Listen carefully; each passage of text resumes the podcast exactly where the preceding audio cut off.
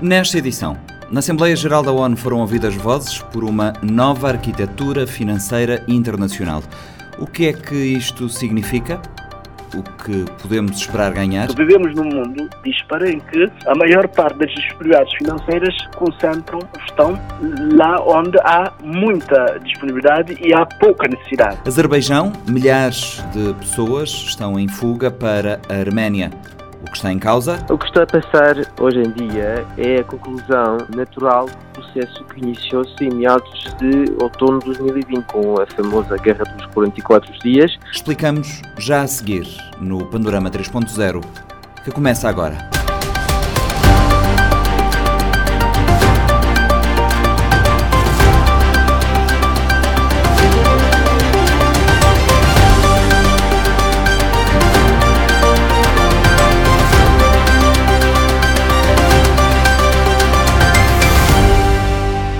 Aumentam as vozes contra a arquitetura financeira, considerada disfuncional, ultrapassada e injusta ao redor do mundo. O tema esteve em destaque na 78ª Assembleia Geral das Nações Unidas, mas os apelos por mudanças profundas na organização multilateral global não são de agora. Fredson Rocha. Ao longo dos anos, têm aumentado as vozes que alertam para a disfuncionalidade do quadro institucional vigente, desenhado no rescaldo da Segunda Guerra Mundial, muito longe do multipolarismo do século XXI. No campo financeiro, lideranças políticas e especialistas apelam a uma nova arquitetura que ofereça aos países em desenvolvimento oportunidades de financiamento em condições vantajosas, permitir a infraestruturação, resolver as crises de dívidas soberanas e responder às mudanças climáticas são prioridades. O tema esteve em destaque em Nova Iorque na semana de alto nível das Nações Unidas, com várias intervenções no mesmo sentido. Foi o caso do primeiro-ministro. Ao discursar na Assembleia Geral da ONU, Ulisses Correia Silva lembrou o contexto global difícil, pretexto para acelerar o passo. Deve ser motivo para implementar reformas na arquitetura financeira internacional, motivo para operacionalizar instrumentos de financiamento climático e ambiental, motivo para aumentar substancialmente os direitos especiais de saque com simplificação das regras para sua emissão e atribuição, motivo para aliviar a dívida dos países menos desenvolvidos. Deve ser motivo para uma representação justa e relevante dos países africanos no Conselho das Nações, nomeadamente ao nível do Conselho da Segurança, das Nações Unidas e das instituições financeiras internacionais, como o Banco Mundial e o Fundo Monetário Internacional.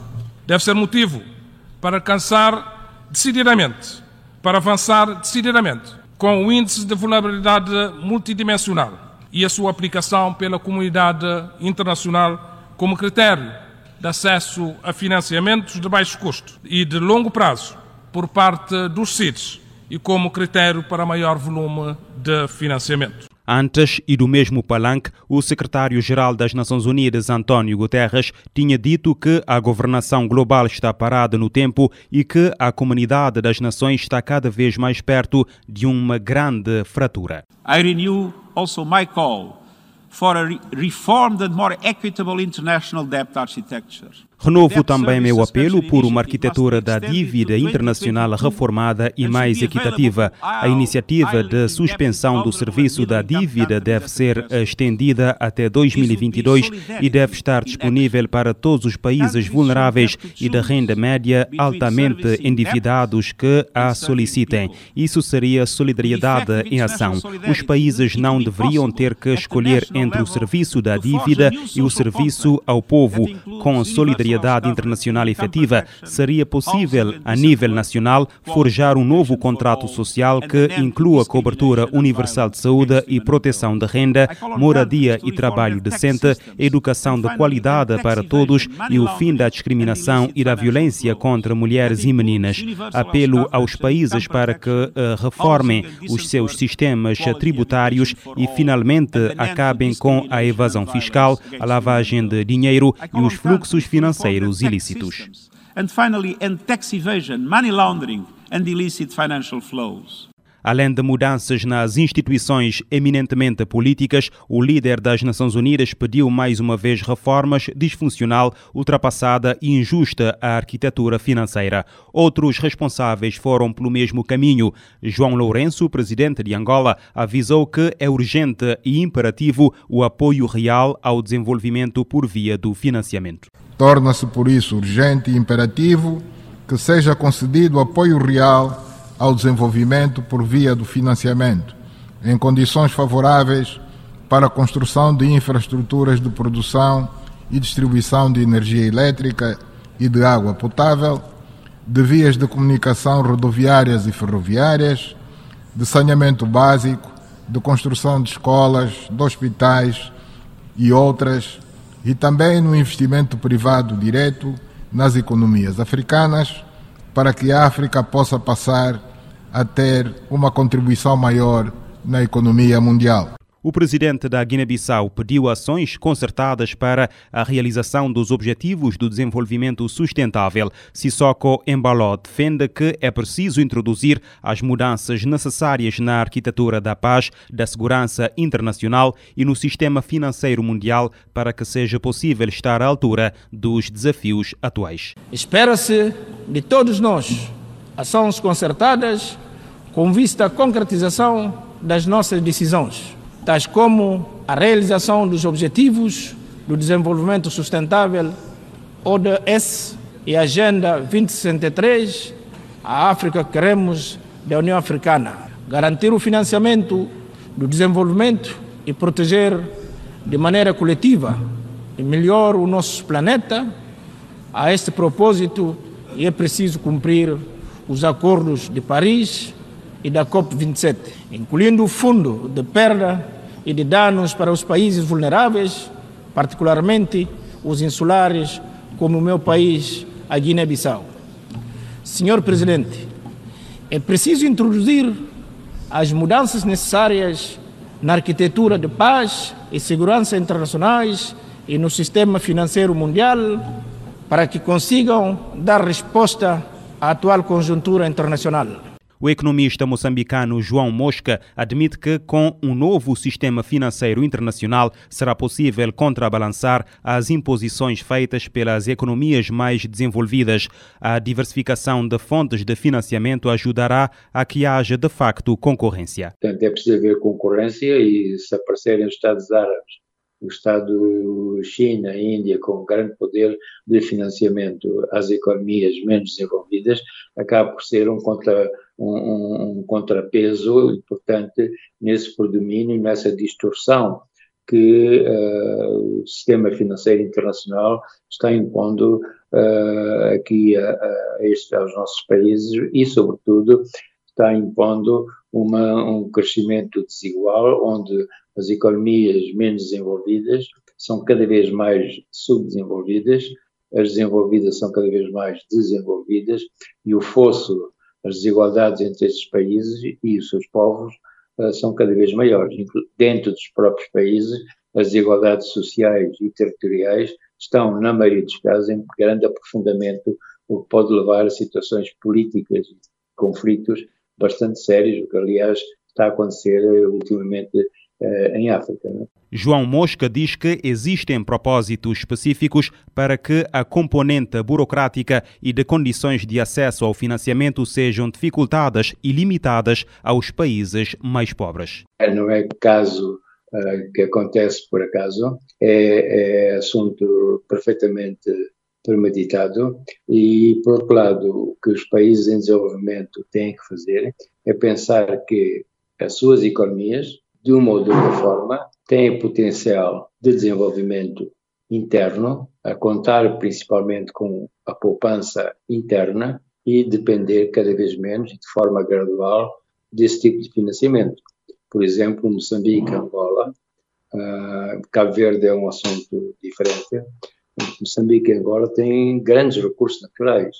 E o que se passa é que os benefícios fiscais, a falta de controle do que se exporta em quantidade e qualidade, a, a, pouca capacidade dos órgãos de fiscalização que existem, as autoridades tributárias no sentido de saber exatamente qual é o imposto que devem recolher, etc. São de tal maneira fragilizados, eu não digo que são frágeis, são fragilizados propositadamente para que os recursos saiam do país e não deixem no país uh, um desenvolvimento com outras empresas em sistemas de ligações industriais internas, de aumento do valor acrescentado interno, mais emprego e mais desenvolvimento nos territórios onde eles, onde eles desenvolvem as suas atividades. Pelo contrário, deixam é buracos das minas, deixam é mais pobreza, doenças devido ao trabalho mineiro e outros,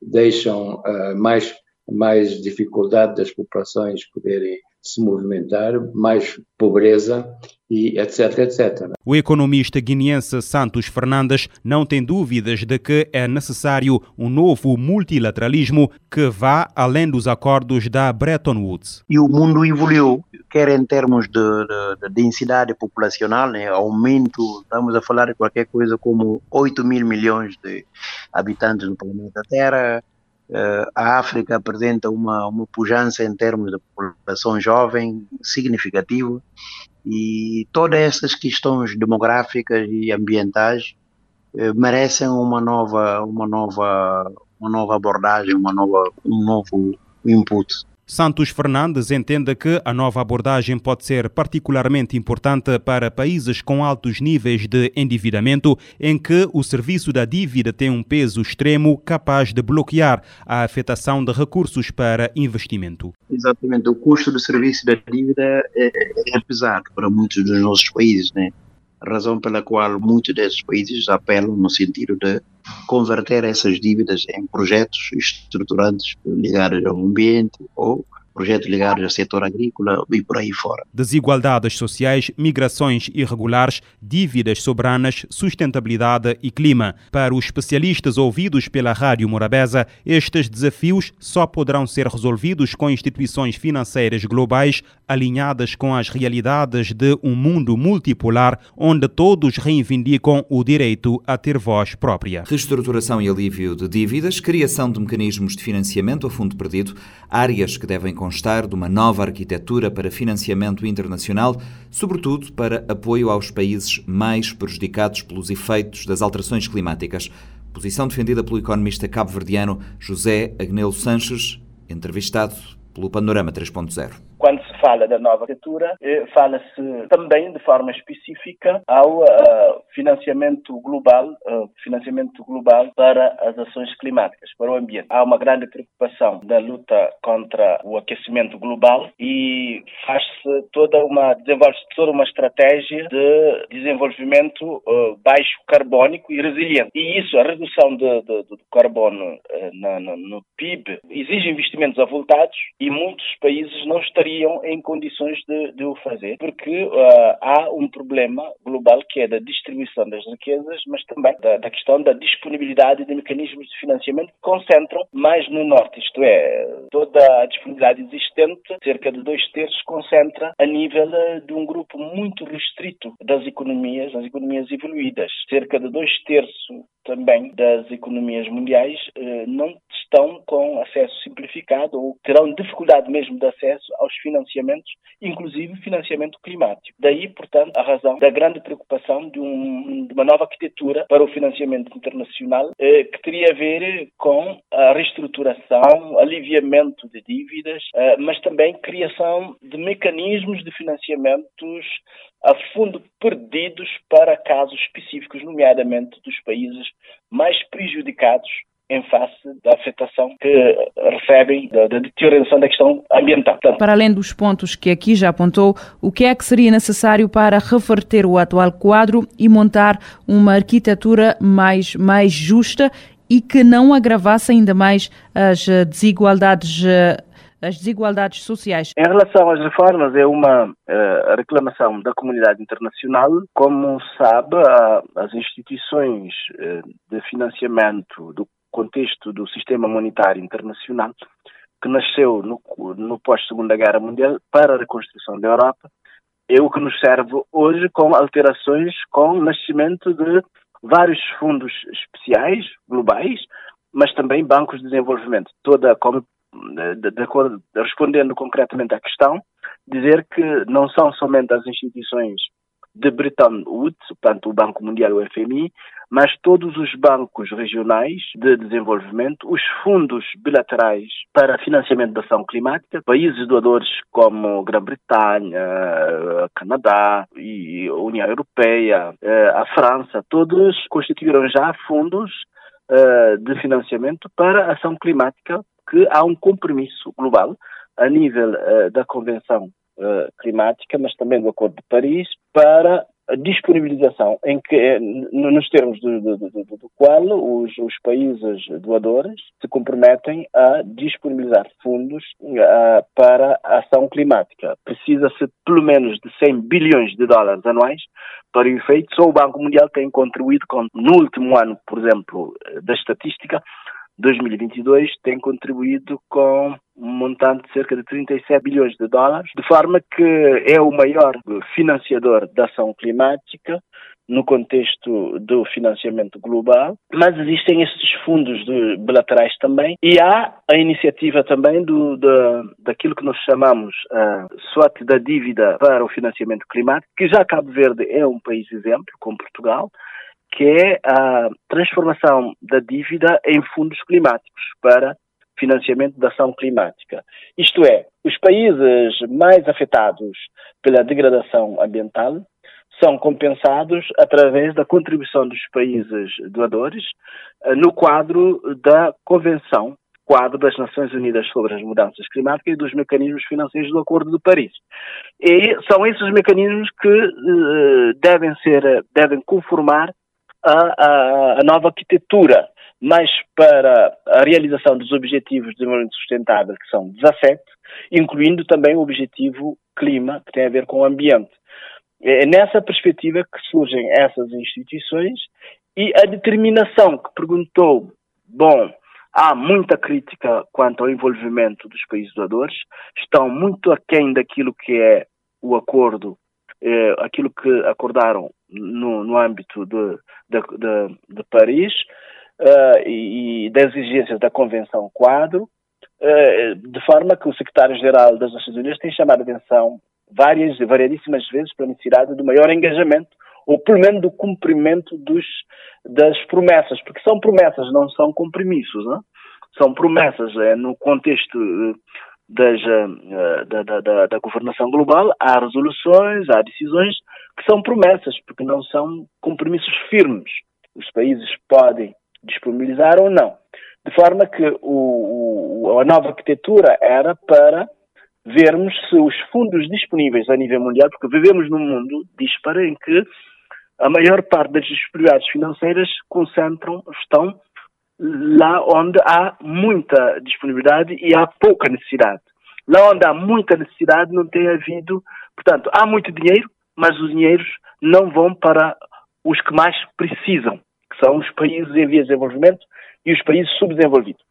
É, é por isso que há uma, uma, uma, configuração da arquitetura que não favorece a realização dos objetivos de desenvolvimento sustentável, pelo que se reclama por uma nova arquitetura que seria a criação de condições para o financiamento do, da realização dos Objetivos de Desenvolvimento Sustentável. Esta, esta questão da excessiva burocratização ou as dificuldades criadas uh, de forma premeditadas ou não para impedir este acesso ao financiamento por parte dos países uh, subdesenvolvidos ou em vias de desenvolvimento também tem estado em, em destaque. Como dar a volta a esta situação e facilitar de facto este acesso ao financiamento, porque continua a ser urgente esta necessidade de garantir financiamento para a criação da resiliência uh, dos países em, em matéria de, de, combate às alterações climáticas e também no próprio desenvolvimento sustentável. Há dois aspectos a ter em conta. Primeiro, a vontade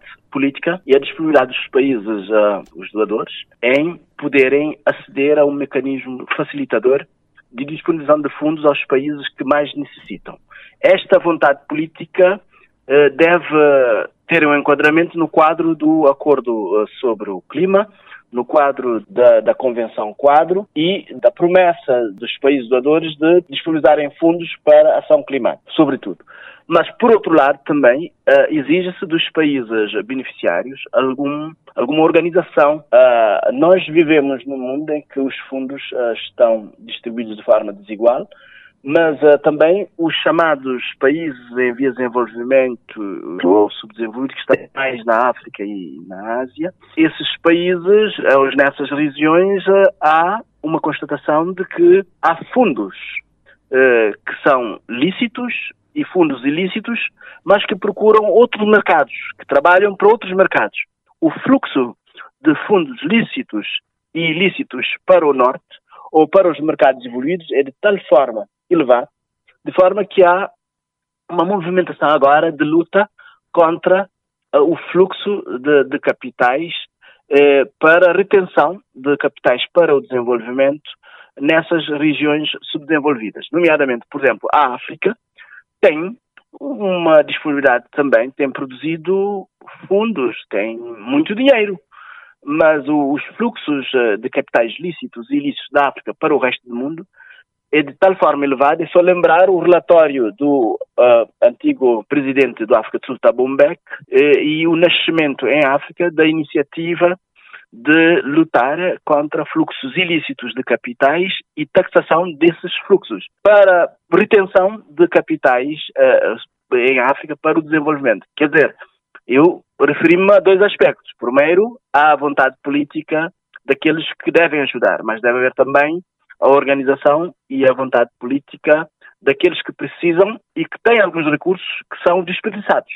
Nós não podemos estar a pedir e ao mesmo tempo estar a desperdiçar aquilo que temos, ou pelo menos a não ter a capacidade de reter de retenção daquilo que é nosso. Eh, José, isto também chama para aqui também a responsabilidade dos uh, próprios uh, governos, porque não é de agora esta questão de que os países, os países em desenvolvimento precisam de financiamento para o seu desenvolvimento sustentável, mas já não há da parte dos governos uma governação eficiente e uma fiscalização eficaz que permita a fixação de recursos e combate à corrupção nestes eh, países, sobretudo eh, falamos agora dos países africanos, que acabam também por uh, ditar esta, este buraco enorme a nível da economia dos países. É, é verdade que o grosso dos fundos estão no norte e precisamos da, dos fluxos do norte, da ajuda da, dos países doadores para a realização dos Objetivos de Desenvolvimento Sustentável. Mas, eh, disse muito bem, a questão da, da boa governação e da transparência, de combate à corrupção, é muito importante porque nós, quando estamos à procura de meios, de recursos, para mobilizarmos recursos, precisamos, a nível dos nossos respectivos países, mostrar que andamos a gerir bem os recursos que temos.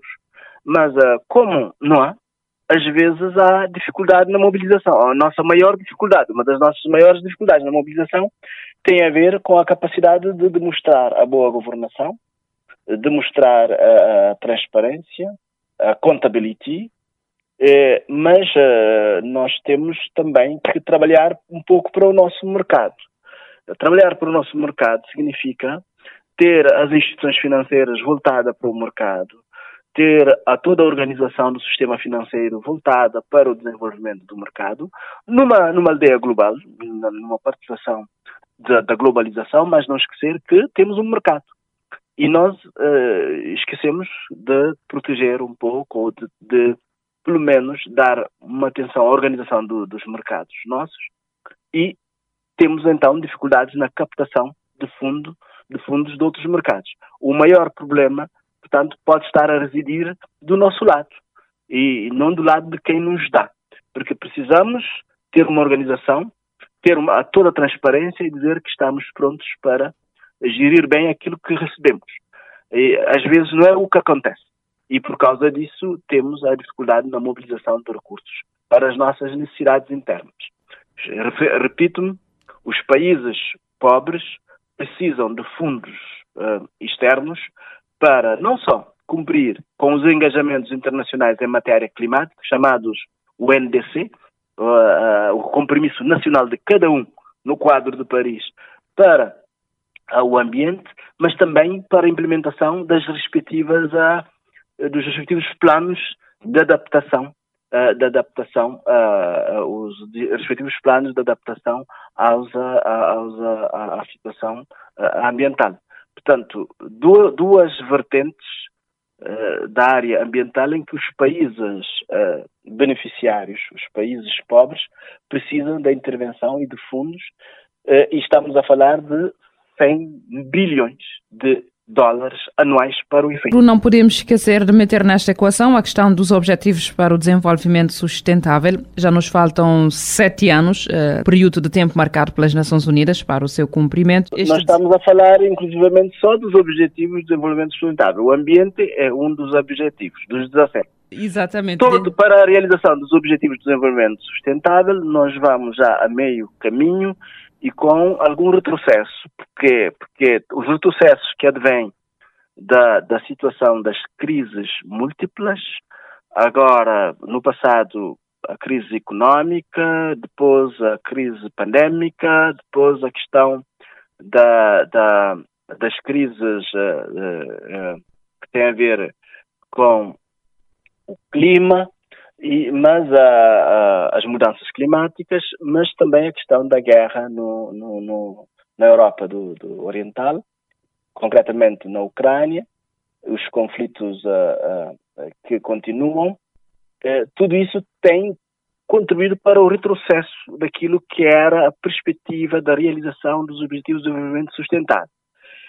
Com isso, a Assembleia Geral e toda a semana foi dedicada a esta avaliação, a essa avaliação, e chama, eh, ficou a chamada de atenção para que se uh, para uma uma, uma, uma, uma um reposicionamento na perspectiva da realização dos Objetivos de Desenvolvimento Sustentável, porque andamos com algum atraso em todos os domínios em todos os domínios e no, e no domínio do ambiente ainda maior. Portanto, o foco não deve estar somente nesta questão financeira, na questão daquilo que é o financiamento externo, mas também falta aqui esta redefinição dos governos locais das prioridades para no cumprimento desta meta. A questão financeira é fundamental porque nós precisamos de investimentos avultados em vários setores. Eu falei de duas áreas fundamentais: a questão dos compromissos nacionais que tem a ver com a diminuição da produção carbónica, isto é,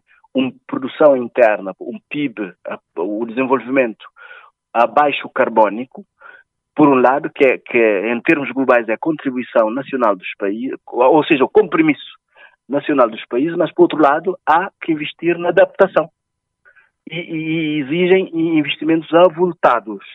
É, portanto, tudo isso eh, junto uh, pode não, é, não é um problema só interno, só de falta de, eh, mas é, é, fundamentalmente os recursos financeiros são mais importantes.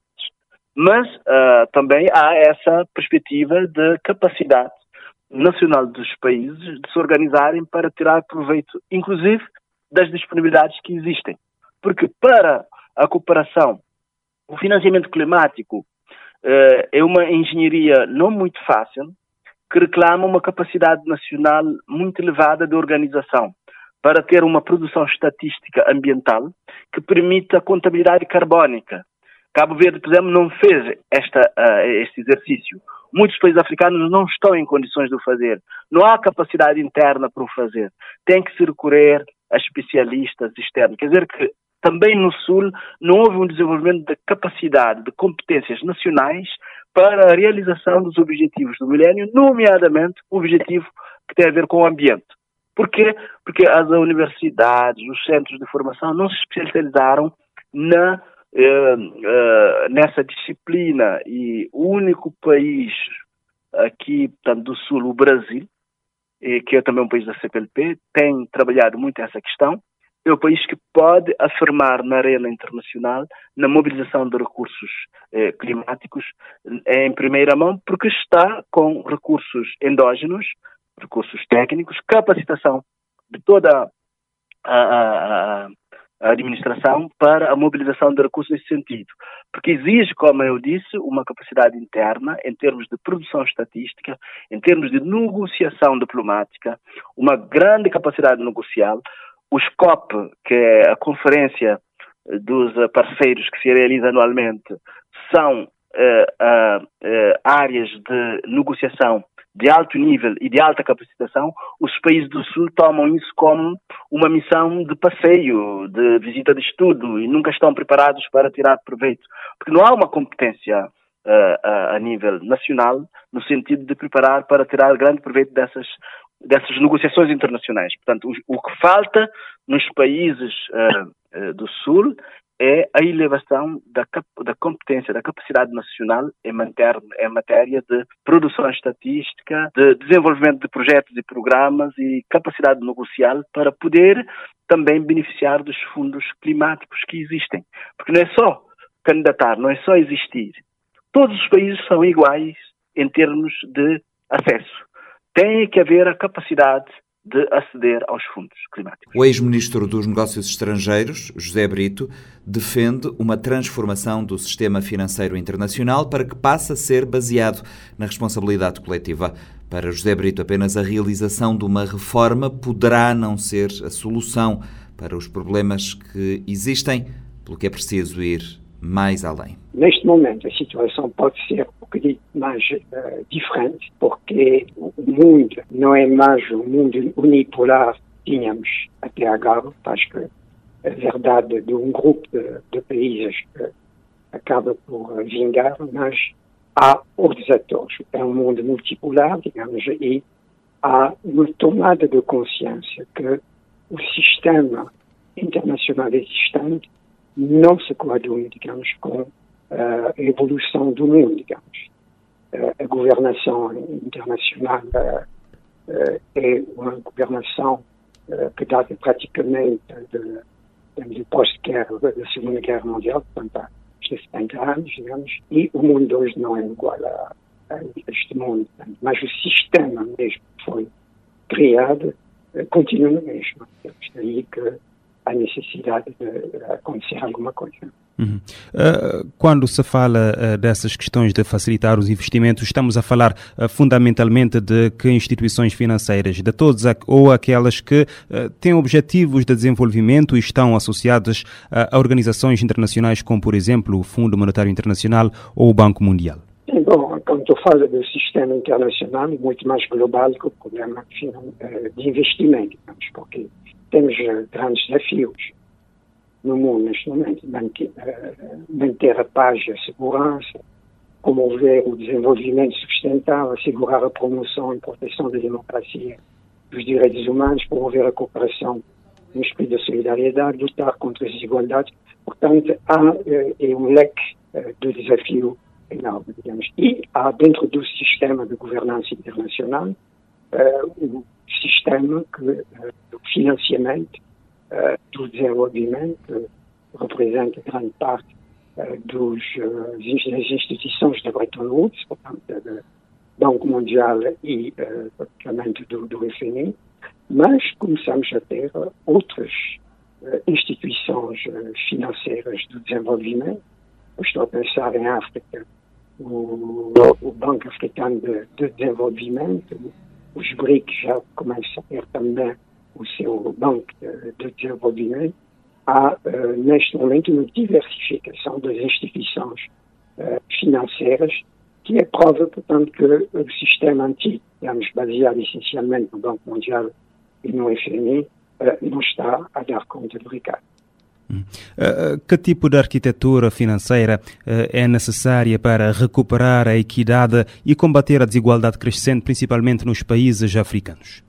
Para mim, se, se insiste, continuamos a insistir nas reformas do sistema internacional, a reforma do Banco Mundial e do FMI, por exemplo,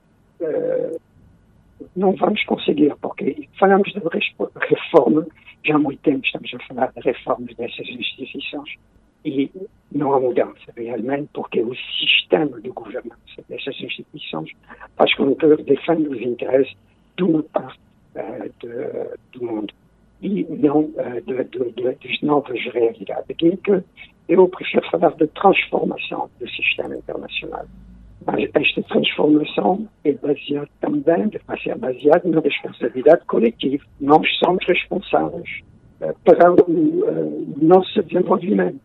Por exemplo, a África tem o Banco Africano de Desenvolvimento. Mas qual é a prioridade que os governos africanos estão a dar à BAD em relação ao Banco Mundial? O Banco Mundial continua a dominar a agenda do desenvolvimento do mundo, digamos. Conhecemos isto no Cabo Verde, digamos. enquanto que a BAD tem a possibilidade efetiva de se fazer a diferença. Mas continuamos com a mentalidade, digamos, que uh, a resposta vem sempre do Norte. É aí que uh, o fala de transformação e não de, uh, somente de reforma. O que é preciso fazer em concreto, então? Bom, uh, os governos tomar consciência, digamos, que o mundo de hoje é um mundo desigual. Este mundo não responde mais às necessidades de, das populações uh, em geral do, do, mundo, digamos, porque uh, favorece uma parte do mundo. E daí que nós uh, consideramos que os governos têm de tomar consciência que eles têm uma responsabilidade, eles mesmos, digamos, no desenvolvimento dos seus países, a primeira, e também unir-se, digamos, para mudar o sistema, porque o sistema não vai mudar por si só. Mas nós não podemos continuar a, a, criticar o Banco Mundial por uh, tomar decisão no nosso lugar, se nós mesmos uh, tomamos a posição de delegar uh, a nossa responsabilidade de desenvolvimento. Passa primeiramente por uma tomada de consciência de todos, digamos, que o desenvolvimento incumbe, digamos, antes de tudo a nós, e nós temos de criar as condições de ter estratégia para mudar o status quo atual. Uh, José Brito, a situação é mais complicada para os países com pesadas dívidas, como é o caso de várias nações africanas, principalmente com o aumento das taxas de juros e do custo dos empréstimos nos mercados internacionais. É um, uma das questões, não é a única. Para mim, uh, uh, problema principal do desenvolvimento são as desigualdades uh, inclusive desigualdades de acesso aos, aos financiamentos, digamos, da parte do, dos países do Sul. Mas uh, criou-se um sistema injusto, a dizer, que aumentou a dívida dos países em desenvolvimento e hoje em dia é um problema que temos de, de resolver. Porque se vamos ver, digamos, muitas vezes, se uma análise das dívidas pode-se verificar, que grande parte, muitas das dívidas, digamos, uh, foram também uh, fruto de corrupção entre o país doador e o país que recebe, digamos. E daí que os povos estão a pagar a má governação de muitos, outros países e de corrupção internacional. Por isso que, para mim, considero que uh, a dívida tem de ter uma dimensão global, digamos. Hum. E também ver que nós falamos de dívida, dívida bilateral, é possível negociar um dívida bilateral hoje, não é possível uh, negociar uma dívida internacional, digamos, de, das instituições internacionais como o Banco Mundial uh, e FMI. Tem de se pagar de toda maneira. Aí que é o problema. Temos o problema de Cabo Verde, onde grande parte da nossa dívida é são com as instituições internacionais, portanto, que não é negociável. Porque é bilateral que é possível negociar como o de Portugal, por exemplo. Daí que uh, temos de fazer uma reforma também a nível uh, das instituições financeiras para permitir uma renegociação global das dívidas, porque muitas vezes os países não têm capacidade de pagamento pura e simplesmente, digamos, não tivemos a solução é pior, digamos, que pagar a dívida. Uhum. E que eu considero que é um problema muito complexo que exige também vontade política grande uh, para poder uh, ultrapassar esta questão. Agora fala aqui sobre a dívida e, e Cabo Verde entrou com Portugal, uh, encontrou com Portugal um mecanismo inovador de conversão da dívida por financiamento climático. Acha que é um caminho possível perante a falta de resposta de instituições financeiras? Vou dizer que ainda não entendi bem o sistema que foi proposto, digamos, porque uh, isto significa a criação de um, uh, de um fundo e, em vez de pagar eh, digamos, a Portugal, pagamos a este fundo que vai financiar os projetos uh, de, uh, em Cabo Mas se não temos dinheiro para pagar Portugal, como é que vamos ter dinheiro para pagar uh, o fundo? Isto é a questão que eu tenho, não sei, eu não, eu não, eu não quero pronunciar, porque eu não conheço bem, digamos, o sistema. Mas uh, parece que o problema não está sendo resolvido assim, digamos. Dizer que nós vamos continuar a pagar, mas em vez de pagar Portugal, vamos pagar este fundo para financiamento dos países e dos projetos ligados ao ambiente. Uhum. Portanto, isto é obrigado, evidentemente, Cabo Verde a ter uma decisão de colocar principalmente este dinheiro, digamos, de resolução dos problemas das mudanças climáticas. Hum. Eh, José Brito, um dos apelos a nível internacional e são apelos mais comuns nos últimos anos tem sido para a libertação de fundos para o investimento uh, climático. A forma como está organizado o sistema financeiro internacional impede esse financiamento, em particular para os países mais pobres? Ah, se houver o discurso de Lula em Paris ultimamente, digamos, é não houve compromisso no Kyoto nada. Compromisso no Paris, nada, digamos. Fala-se de números enormes de bilhões de dólares por ano a ser enviado em Cabo para uh, justamente responder a estes problemas da mudança climática, mas se vamos ver os desembolsos reais, Cabo Verde tem fundo, do Fundo Mundial, por exemplo. Mas quando vamos ver as condições de desembolso são tão difíceis que não conseguimos aproveitar estes fundos.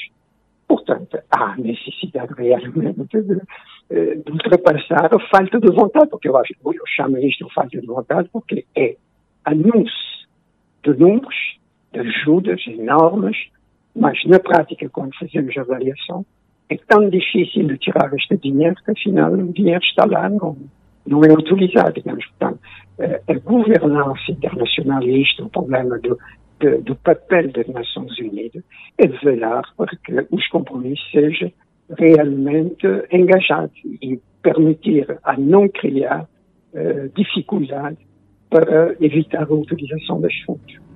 Eh, como é que esta lacuna financeira que existe pode impactar o tão almejado desenvolvimento sustentável e o alcance dos eh, ODS?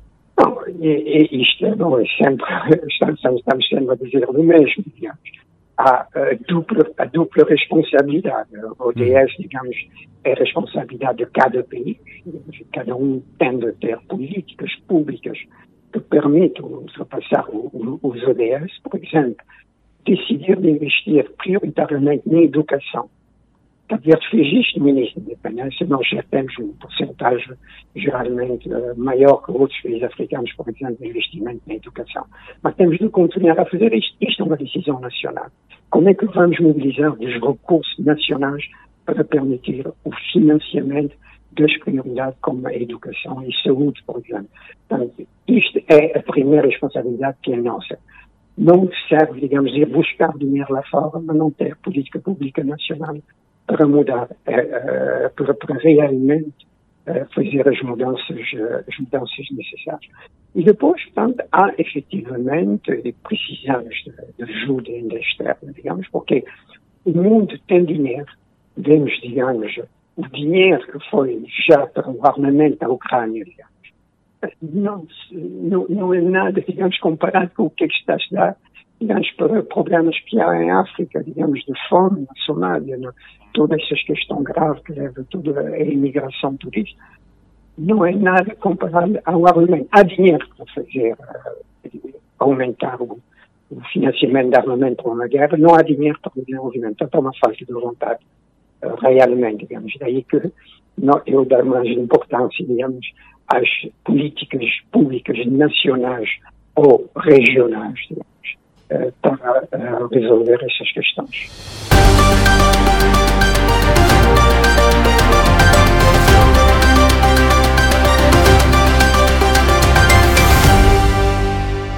E agora vamos até ao Azerbaijão. Nos últimos dias, milhares de pessoas têm fugido de Nagorno-Karabakh para a Arménia. A única rota terrestre de saída do território é o corredor de Lachin, onde se estima já terem passado 50 mil pessoas. A prioridade é garantir a proteção de civis. É pelo menos isso que diz o investigador arménio e professor de Relações Internacionais na Universidade de Chile, em Paris, Tigrane Yegavian. O que está a passar hoje em dia é a conclusão natural do processo que iniciou-se em meados de outono de 2020, com a famosa Guerra dos 44 Dias, em qual as Forças Armadas do Azerbaijão tiveram a cabo ocupar 75% dos territórios que controlavam os armênios deste enclave, do Artsakh e o Karabakh.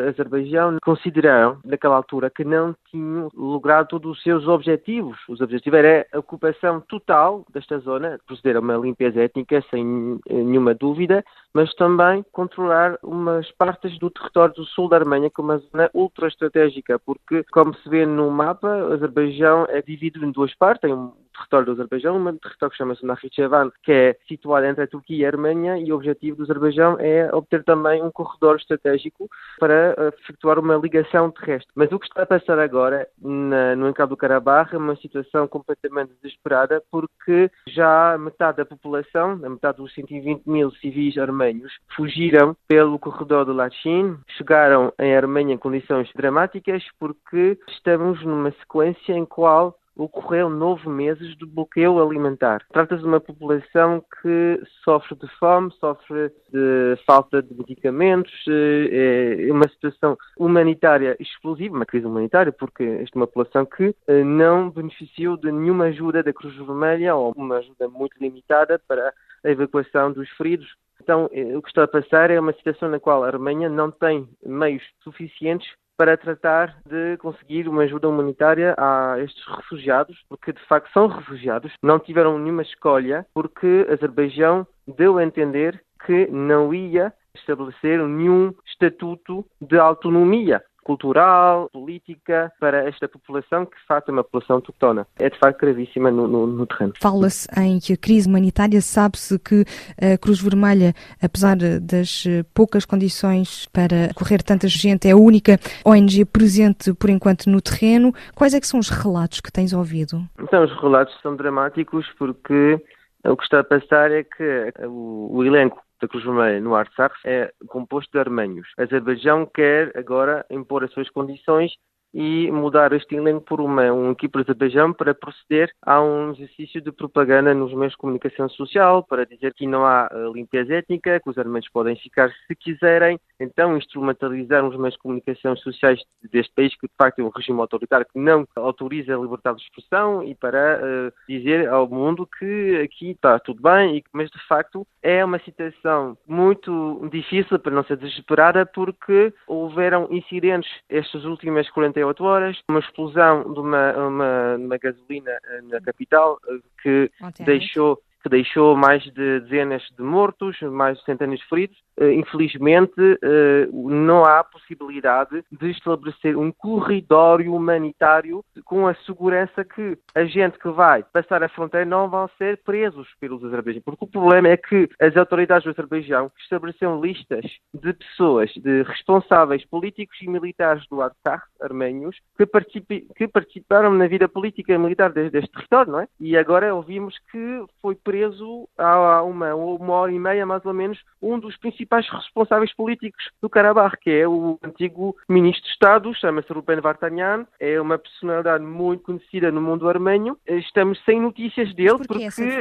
porque é um responsável político que desempenhou um papel importantíssimo nos últimos 12 eh, meses no Karabakh era um ponente ao regime de Nicole Pashinyan na Arménia e tinha um, um, projeto de guardar a soberania armênia no Karabakh, lutando contra o Azerbaijão. Então é possibilidade que o regime de Baku, do Aliyev, queiram castigar todos os responsáveis políticos por crime de terrorismo ou de separatismo. Quer dizer, a primeira urgência humanitária que tem que ser levada a cabo é a proteção dos civis e dar meios necessários para permitir aos civis, mas também aos responsáveis, de conseguir a Arménia sem perigo. Este fim de semana, nas Nações Unidas, o Ministro dos Negócios Estrangeiros da Arménia pediu o envio de uma missão para o terreno, precisamente para eh, supervisionar o que está a acontecer no terreno. Sabe-se que mais de 41 mil pessoas já chegaram à Arménia, não acreditam voltar um dia para casa. As autoridades garantem que vão prestar assistência. Há relatos de que foram encontrados centenas de corpos. Eh, falavas há pouco de uma limpeza étnica Essa limpeza étnica, neste momento, é real, Tigrano? É real, infelizmente, mas o que está a passar é, é pior que uma limpeza étnica, porque temos ouvidos relatos de uh, crimes, de exações. Por exemplo, o presidente da Câmara Municipal da cidade de Martuni, situada no centro do Karabakh, foi encontrado morto em pedaços. Temos ouvidos também relatos de, de crianças numa escola que foram também mortos, cortaram as cabeças, as pernas, as orelhas. Mas o problema é que no terreno as forças azerbaijanias impedem qualquer forma de transmitir uh, vídeos, gravações. Durante o fim de semana, foi o sábado, ouvimos também que foram mortos seis soldados russos do exército do Mantenho da Paz, não é? Dos soldados russos, que foram encontrados filmando as ações. Então, isto é, é, de facto um assunto gravíssimo que interessa a comunidade internacional, interessa o Conselho dos Direitos Humanos, porque não conseguiram, durante os últimos nove meses de bloqueio, impedir este bloqueio. Agora estão a falar de enviar um, uma ajuda humanitária, financeira, para ajudar os refugiados. Mas o que está a passar no terreno, no Karabakh, é como uma situação gravíssima, porque ninguém tem acesso, nenhum meio de comunicação social internacional tem acesso no, no, no terreno o que, eh, por exemplo, é de facto um assunto que interessa a comunidade internacional. Estamos a falar de crime contra a humanidade, de crime de guerra, que pode também estabelecer-se um paralelo com o que ocorreu nos anos 90 nos Balcãs, na Jugoslávia, por exemplo. Lembro-se das matanças, dos massacres de Srebrenica, eh, separaram os homens das mulheres, das crianças, e agora o que está a passar é que a gente que está a passar a dor de, de Lachim são de mulheres e crianças. Então há um receio que os homens estão perseguidos por ter participado nas guerras passadas do Karabakh contra o exército do Azerbaijão. Tigrano, quais é são as consequências desta vitória do Azerbaijão? Abrem-se negociações entre separatistas e representantes de Baku, eh, fala-se de desarmamento, de incorporação de Karabakh no Azerbaijão. Em que condições? Que futuro para os arménios? Quais é são as garantias hoje? Eh, não há nenhuma garantia no terreno porque o Azerbaijão deu a entender que o que está a passar é uma capitulação eh, do Karabakh, mas devo entender também que nunca haverá nenhum estatuto. Então, não se pode negociar de uma maneira que os armênios podem lograr um, um, estatuto. Isto quer dizer que o que está a passar é uma anexão, uma anexão de um território que, segundo o, direito internacional, pertence ao Azerbaijão, mas de facto é um território historicamente armênio. O receio que tem é que, além da limpeza étnica, os 99%, os 100% armênios vão fugir, os mosteiros, as igrejas, todos os monumentos do património armênio vão ser sistematicamente destruídos, como foi o caso já noutros territórios controlados pelo Azerbaijão, no qual havia já uma população armênia que teve que fugir em 2020 e também numa outra região que chama-se o Nakhichevan, no qual havia o maior cemitério medieval armênio que também foi destruído. Então, o que está a passar é também interesse da comunidade internacional, a Unesco, mas o facto é que o Azerbaijão tem uma posição de força é um país que exporta petróleo e gás russo, que faz parte de um plano de contornamento das sanções internacionais e temos também o papel da Rússia que tem que ser destacado, porque a Rússia agora já está numa relação estratégica com o Azerbaijão. As relações foram muito mais envolvidas porque tem os mesmos interesses contra o Ocidente e contra os armênios, porque o governo russo quer castigar o governo armênio pro-ocidental, pro-americano de Nicole Pashinyan, que eh, eh, afastou-se de facto da aliança contra a Rússia porque não se sentia protegido pela esta última, o que é verdade, mas o problema é que os ocidentais, a União Europeia e os Estados Unidos, não estão em medida de garantizar nenhuma ajuda cooperação estratégica para a segurança das fronteiras da Alemanha. grande lembrar que a Rússia, eh, enfraquecida pelo conflito na Ucrânia, perdeu presença no Cáucaso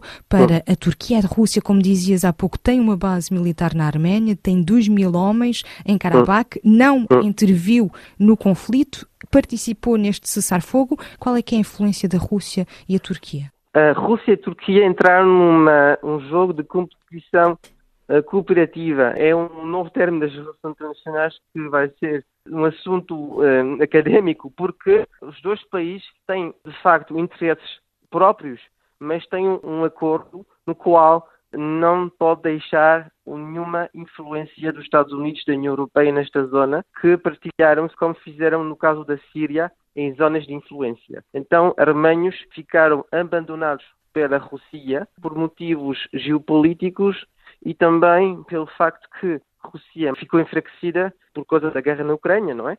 A dependência da Rússia com o Azerbaijão e com a Turquia ficou mais importante quer dizer, uma Rússia mais fraca e mais perigosa para os armênios.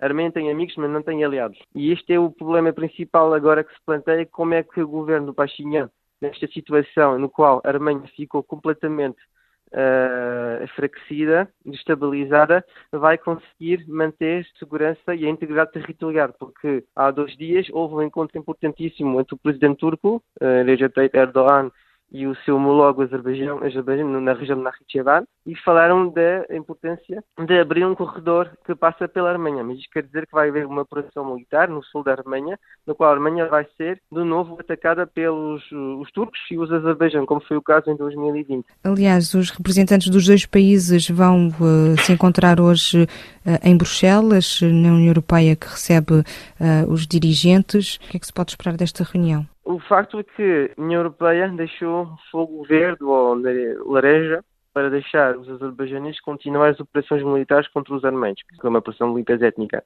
Enquanto não houver sanções, Azerbaijão vai continuar. E isto é uma questão de consciência, porque uh, o que está a passar é a repetição trágica de uma história já começou em 1915, com o genocídio de 1915, no qual os dois terços dos armênios do Império Otomano foram mortos. E agora os ocidentais são divididos em relação a medidas de sanções. Temos, por exemplo, o caso da Hungria, que é um país aliado muito próximo do Azerbaijão, da Turquia também.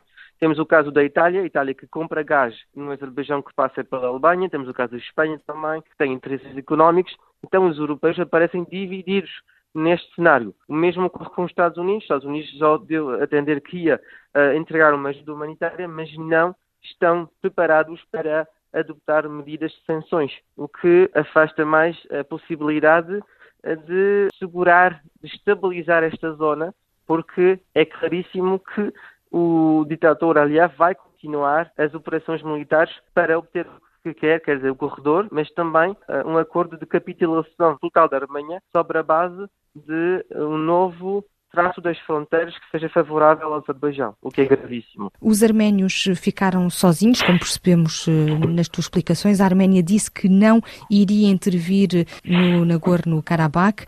Pergunto-te, sacrificar Karabakh para salvar a Arménia? Foi o que aconteceu? Sim, foi, foi exatamente isso. O cenário que o, o, primeiro-ministro Nicole Pashinyan teve consciência que o, o exército armênio não tem medios necessários para enfrentar de novo o Azerbaijão a Alemanha ficou completamente enfraquecida pela guerra de 2020, perderam-se 4.500 soldados. O exército alemão, o material também padece de armamentos modernos, porque a Rússia não quer entregar armamentos que já compraram os armamentos. E o problema é que se planteia é que os ocidentais não vendem armas, não vendem armas à Alemanha. Então é de facto uma situação uh, muito complicada na qual a Alemanha perdeu o seu protetor, mas não conseguiu alternativa no Ocidente. O único país que está interessado pela segurança da Alemanha é a Índia. A Índia e o Irão também. Mas não se sabe qual vai ser, a linha vermelha dos iraníes, no caso de uma nova ataque militar dos turcos, dos azerbaijãos, no sul da Alemanha. Entrevista RFI, licenciada para a Rádio Morabeza. Panorama 3.0 é uma produção da Rádio Morabeza, disponível em diferentes horários e frequências. Estamos também online em radiomorabeza.cv, no expresso das ilhas.cv e nas plataformas digitais como Spotify ou Google Podcasts. Esta edição contou com a colaboração dos jornalistas Fredson Rocha e Lourdes Fortes. Eu sou o Nuno Andrade Ferreira. Até para a semana no Panorama 3.0, o seu programa semanal de grande informação.